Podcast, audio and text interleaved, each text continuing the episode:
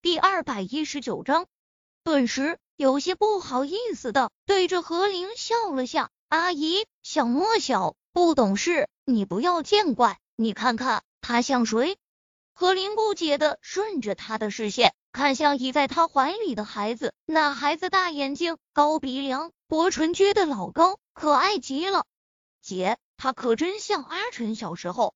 是何林自己也发现了，他不可置信的看着叶林，吞咽着口水。这是我孙女。叶林点头，心里默的松了口气，幸好这孩子长得像他爸，否则。此刻怕是要费一番口舌了。天呀，我我又做奶奶了！这你这丫头，你你，哎呦，我我们家对不起你啊！说着就抱着叶林哭的像个孩子。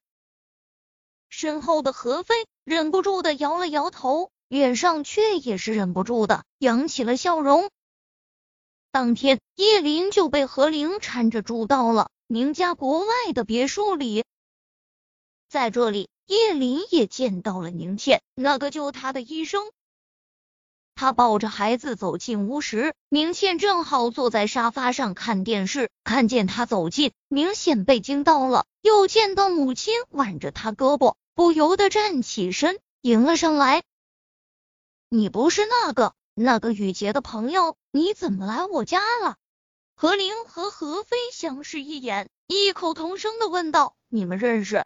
何倩点头：“对呀。”视线落在他怀里的孩子身上，上前在叶小莫小脸上掐了下：“哎呦，这是你当时生的孩子吧？长这么大了。”转过头看着一脸惊讶的宁母：“妈，他这孩子就是我接生的。那时候哥结婚，我说回去给医医院会诊，说的就是他。”说完，他弯身在茶几上拿起一颗葡萄放入口中。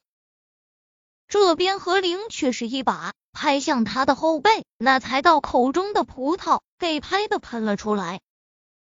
妈，你干嘛？何倩皱眉，你这死丫头，你既然见过他，你为什么不告诉我们？他和小溪长那么像，你就没发现？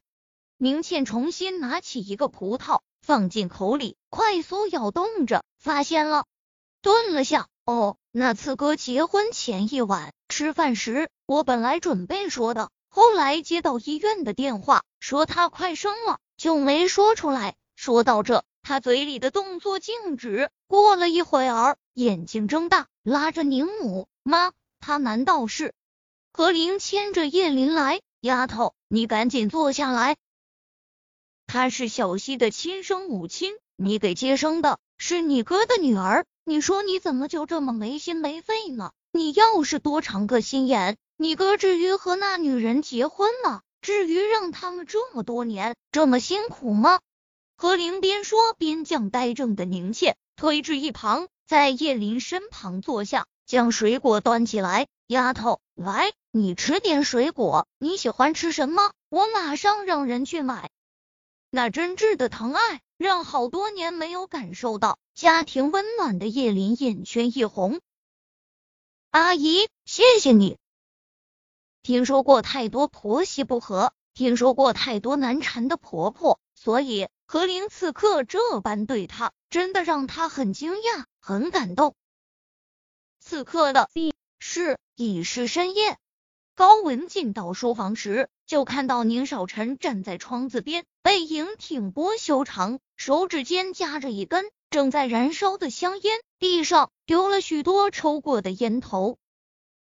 他走过去，从背后拥抱着他，脸贴在他结实的后背上，缓缓开口：“少臣，你少抽点烟，对身体不好。”宁少晨皱了皱眉，指尖捻灭了烟头，转过身时。不着痕迹的将他拉开，